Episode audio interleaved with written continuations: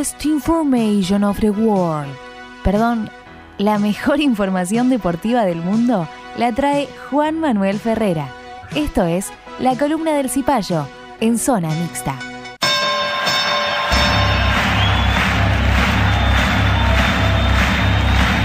Ladies and gentlemen, welcome to the main event.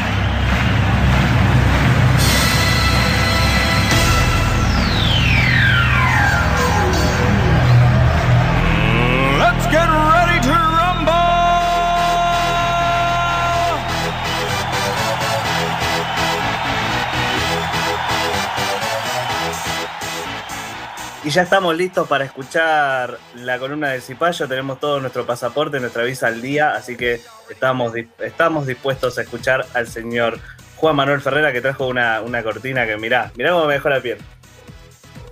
Espectacular, espectacular la cortina de Space Jam, la película de Bugs Bunny y Michael Jordan. Igual no vamos a hablar de Space Jam, pero me gustaba la cortina y vos sabés que me gusta mucho también relacionar las cosas. Igual vamos a hablar un poco de Jordan, vamos a hablar un poco de NBA, pero lo, de, lo que puntualmente vamos a hablar es del videojuego, el, el NBA Jam. No sé si, si lo recordás, si lo jugaste. eh, un juego que ha marcado una época. Perdí un aguinaldo en las maquinitas del NBA Jam. ¿Lo jugabas en lo llegaste a jugar en maquinitas en, en- en la valle, en algún, en algún Santa Teresita. En Santa Teresita, sí, clave, clave en los videojuegos en la costa ayudan a, a- a bajar el índice de suicidios, ¿no? Sobre todo, sobre todo el invierno. Pero bien, sí, el NBA Jam, que se estrenó allá por principio de los 90, así que eh, les vengo a proponer un- una especie de viaje, eh, un viaje en el tiempo, que arranca, bueno, como decíamos, a principios de los 90. ¿En qué andaba la, NBA en aquel entonces? Básicamente estaba en el reinado de Jordan, que había ganado los títulos del 93-94, del 93 92-93 y 92-91, aquellos míticos Chicago Bulls le dieron un, gran salto de calidad a la NBA y empezaron a- a potenciar la firma, la marca NBA en todo el mundo. Esto lógicamente, y como nos ha enseñado nuestro amigo Agustín Palmiciano, un especialista en deportes y capitalismo, eh, abrió la puerta a miles de, nuevas oportunidades de negocio. Entonces, ¿qué pasó? Básicamente, en, el año 93, la empresa Midway, eh, que era desarrolladora más que nada de flipper, de, máquinas de, de flipper, tuvo la, genial idea de hacer un juego de la NBA con las licencias originales de, la NBA. Y bueno, resultó que, justo en el 93, eh, Jordan, después de ganar el, el- el tercer título, dice, nada, yo no juego más al básquet. Me retiro, no voy a jugar al béisbol, porque lo mío es el béisbol. Al tipo, la cabeza ¿no? de Jordan, que venía de, de- de romperla toda, tres títulos seguidos, se cansó del básquet y se fue a, a jugar al, al béisbol.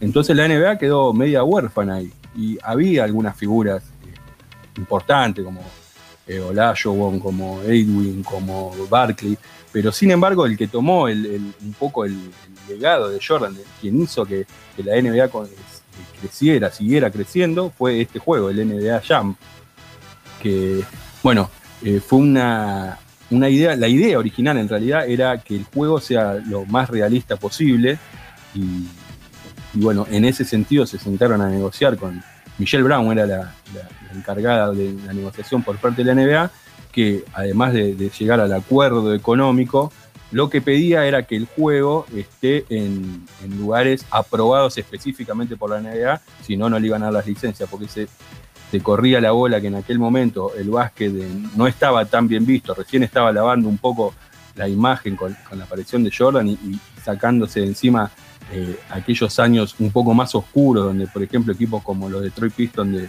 de los Bad Boys eran furor y, y no tenían muy, buena, muy buenas referencias para lo que la NBA quería vender. eh, entonces, bueno, eh, la, la NBA estaba muy pendiente de eso. De, de Rodman, eh, los Detroit de de Rodman. Rodman, de Joe Dumas, de Isaiah Thomas, de Lambert, sí, un equipazo.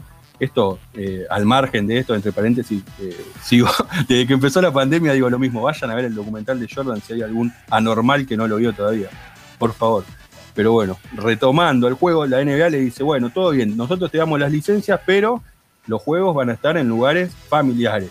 Nada de clubes nocturnos, nada, nada de, de boludeces, porque si no, te retiramos las licencias. Nada de Santa Teresita. No, no, no creo, la NBA no creo que se haya enterado que la- el juego había llegado a Santa Teresita.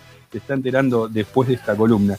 Pero bueno, hicieron el arreglo, ¿eh? sale el juego. Y así que en el 93 eh, se empieza a, a- a ser un poco más conocido. Lo, lo- lo bueno de esta historia es que el juego eh, tenía una idea completamente distinta a lo que finalmente terminó siendo, porque quería hablar de algo que era lo más realista posible, siempre obviamente en, equipos de dos contra dos, eso ya es, una pauta de que era un videojuego, pero al final no terminó siendo de esta manera, porque primero que nada los desarrolladores de Midway eh, tiempo después reconocieron que sabían muy poco de NBA. Entonces los equipos que armaron eran con jugadores aleatorios. Eh, no sabe, tenía jugadores importantes como Reggie Miller, como eh, Jaquín Olajuwon, como Charles Barkley, pero otros como Tis Ley, que era un jugador del montón, y, o jugadores eh, no tan conocidos, y bueno, eso fue una, de las atracciones también del juego, ¿no? Que tenía las volcadas esas impresionantes, no sé si se acuerdan, los tiros de triple de cualquier lugar de la cancha, los, eh, las faltas, no había, no había árbitro, no había falta, o sea, te podías cagar a trompada en el partido y no pasaba nada, y bueno, toda esa toda esa dinámica del juego hizo que finalmente eh, sea, sea un éxito, ¿no? Otro de las, de, las eh, cosas destacables que tenía el juego era el apartado sonoro, que hoy no, no traje audios porque los que busqué no, no me convenció ninguno, pero si quieren se los reproduzco yo. Ustedes saben que tengo una, una A lo Mac capacidad. Phantom. Eh, a lo más, a lo más Hágalo. Phantom.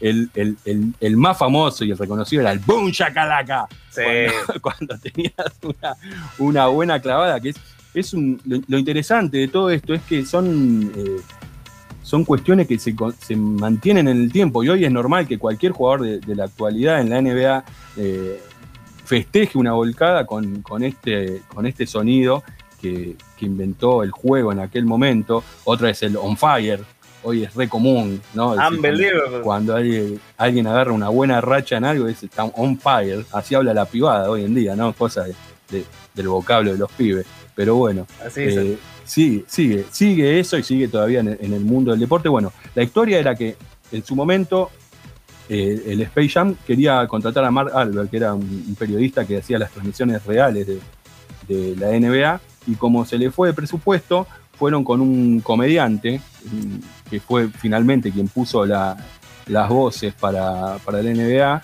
que se llama Tim Kithrow, y bueno, esto pegó, prendió y, hizo que el juego eh, tuviera en definitiva el éxito que, sigue siendo hoy en día. Así que eh, un poco de casualidad, lo que nos da un poco de esperanza para, para nosotros también, que estamos haciendo este programa prácticamente de casualidad, eh, el día de mañana podamos decir que somos un, un éxito como, como el NBA Jam. ¿no? ¿Recuerdan ustedes haber jugado? ¿Tienen- ¿Tenían algún equipo, algún equipo que usaban a menudo o no? Yo Yo era, por jugaba- ejemplo, Utah Jazz con Stockton y Malone. Yo, yo lo jugaba en el Sega. Claro, bueno. Lo he llegado a jugar con- en el Sega y jugaba obviamente con el único equipo que conocía en aquel momento que tenía el mejor, obviamente. ¿Quién era el mejor? No, no sé. Y usted, usted me va a acompañar en, en el. ¿Cómo se dice? La, la palabra no me sale, pero bueno, los Boston Celtics. Los Boston Celtics, pero no, no recuerdo yo un buen equipo de Boston. No sé de quién te acordás vos. ¿No? No, en ese, en ese juego, En, en el, en el NBA Jam, usted, eh, usted está hablando de una versión posterior, porque nosotros estábamos hablando todavía del arcade. El, el NBA Claro, Jam claro. llegó luego, unos años más tarde, después de que se rompiera la sociedad entre Midway y la NBA y apareciera Klein, que tuvo una idea aún mejor que la de Midway, que era, no hagamos más arcade, empecemos a vendérselo a la, a la gente, a las casas, entonces se pasaron de vender miles de máquinas a millones de copias de juegos en el Sega, que aparecía en aquel momento, eh, los viciosos de, los videojuegos lo, sabremos, y, fue todo un éxito, pero ya era con equipos posteriores, eh, era, eh, eran mejores equipos quizá de Boston. Pero bueno, Lo importante era que, ese juego, ese NBA, ayudó un poco a potenciar aquello que había en los Chicago Bulls de Jordan, que paradójicamente no estaba Jordan en, el juego, porque fue el único jugador que dijo, no, yo tengo mi imagen y mi imagen no la vendo, así que eh, no estaba Jordan, estaba Pippen en el equipo de Chicago también, tenía, Scottie Pippen, fue principal jugador de los Bulls eh, por la ida de Jordan y bueno, eso se sucedió en el juego y en la realidad, porque Jordan se había retirado. Pero Juan, yo, jugaba, yo jugaba con los Bulls, pero tenía. Era, era como jugar con, con lastre, ¿no? Jugar con los Bulls. Eso, ¿por qué lo decís vos? ¿Por el, el- el- lo que se supo años después del diseño del, del juego? Era muy obvio que algo le hicieron, porque vos tirabas Bueno. con cualquiera y le embocabas y con los Bulls le errabas siempre. Había, había, un tema ahí que vamos a entrar ahora sobre el final de la columna, una, un- una pequeña trampa que es digna de, de la columna del amigo Galuner de- del termo, porque es un dato espectacular. Y bueno, Tengo- tenía, tenía varias curiosidades consulta. juego. Sí. Tengo una consulta, porque también después se hicieron, este, habían equipos especiales. Sí, hubo, hubo equipo. El, el juego al día de hoy eh, sigue existiendo, no con el mismo nombre, pero sí con el, eh, con el formato de dos contra dos. Fue tal el éxito que se, se empezó a copiar y se empezó a hacer de, mil maneras. Había se podían desbloquear jugadores especiales. eh, Había también mucho mito alrededor de que eh, había una leyenda que decía que podías desbloquear a Michael Jackson, algo que nadie nunca pudo hacer, pero bueno, ayudó a, que el mito de NBA Jam crezca. Sí te puedo contar algunas curiosidades como que, por ejemplo, Gary Payton, el, el base de los Seattle Supersonics, aquel que hacía una duda dupla increíble con John Kemp, eh, se quejó porque no estaba en el juego. Entonces la leyenda cuenta también esto, es inchequeable, al menos eh, me comuniqué, traté de comunicarme con Gary en la semana, pero no me contestó, es que Payton se quejó y Midway le hizo un juego especial donde estaba él y Jordan. ¿no? Si, si Gary Payton lo saca a la venta ahora, va a juntar millones eh, como si necesitara, ¿no? Otro es que Shaquille O'Neal era fanático del juego, compró, eh, compró varias máquinas, hasta una para el avión del equipo de los Orlando Magic donde jugaba en aquel momento. La gente de Midway se enteró que era fanático, le ofreció estar en, juegos posteriores, pero Shaquille le dijo que, le dijo que no.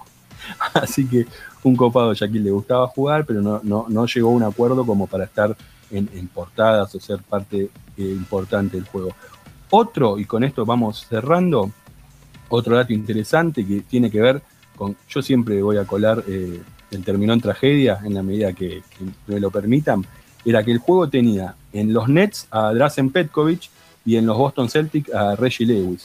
Lamentablemente ambos fallecieron trágicamente a mediados de 1993. Terminó en tragedia. Y por último, el, el- termo, acá lo que yo hablaba de- de- del, del amigo Yaluner, el- el creador del juego, Mark Turmel, era fanático de los Detroit Pistons. Los Detroit Pistons que habían venido- venían de ser campeones de la NBA y se habían comido la paliza con, los Bulls que le, sacaron el reinado. Entonces quiso Turmel, "Ah, yo- bueno, yo te desarrollo el juego, pero y el partido, si vos te elegís a los Pistons contra los Bulls y el partido lo van ganando los Pistons por dos, no hay manera de que los Bulls te empaten el partido. Podías tirar de donde quieras, podías tratar de volcarla, podías hacer lo que se te ocurra, pero no había manera de que la, la bola entrara en el aro y que los Bulls o te ganaran con un triple o te empataran el partido con, con un doble. Así que bien termo el amigo Trumel ahí, dijo, todo bien, pero en el juego los Pistons le van a ganar siempre los Bulls. Así que me pareció interesante compartir con ustedes esta historia de- del NBA Jam y bueno, hacer un poco un featuring con todas las columnas de- de- del programa. Después, eh, con los años, el juego, eh, decime si estoy en lo cierto, Juan, eh, se dejó de hacer obviamente por la aparición de nuevas plataformas, la aparición también de, nuevos, este, de nuevos estilos de juego de básquet ya más completos, pero en estos últimos años apareció la versión que hace 2K de, los cabezones. Exacto, sí, el NBA Hoops es el que está ahora. Sí, sí, o sea, el, mundo del videojuego ha ido mutando y hoy cada vez más, eh, más exitosos, eh, si se quiere, los juegos que, llevan un mayor realismo, pero ha seguido, ha, seguido existiendo, hay, como te decía antes, copias. Del NBA Jam en realidad se hicieron tres ediciones, Eh, la última fue en el 2011, el NBA Jam on Fire Edition. Eh, habíamos hablado antes de Midway, bueno, estuvieron las de Klein y las últimas fueron las de Sport que terminaron mutando en esto que es el NBA Hoops. Pero bueno, vos hablabas del 2K, que ese ya es otra compañía y es un juego que hoy por hoy es el, el más interesante y el más importante en el mundo de la NBA. Y Alu, Yo iba a recomendar un jueguito para los que carecen de consolas, como yo, eh, que no, no tenemos acceso a Play 3, Play 2, Play 4 y todas las que sean. Bájense el NBA de la compañía de las dos vocales, saben de cuál hablo, de EA. El NBA móvil para el celular, anda con el celular más pedorro que se les ocurra como el mío, es un juegazo, eh. Recomendadísimo. No sé si Ferrera ya lo probó, gran juego. No, no lo probé, no, no, lo, lo voy a hacer. Igual no, no me gusta mucho jugar eh, en el celular. Me aburre un poco la pantalla pequeña. es difícil, es difícil jugar. No, hay más esta clase de juego. Prefiero jugar en mi plasma de 79 pulgadas. Plasma, tiró el chabón. Pero bueno, eh, espero que les haya gustado la, columna y que se puede jugar, se puede buscar, eh, sobre todo los emuladores que andan dando vuelta por ahí, bajarse el NBA Jam y pegarse alta gira de básquet y, divertirse con, aquellos equipos de principios de los 90 de la NBA. Muchas gracias, Juan Manuel Ferrera. Entonces, me gustó la columna eh, videojuegos de antaño, ahí tipo nivel X, la verdad, muy, muy bueno.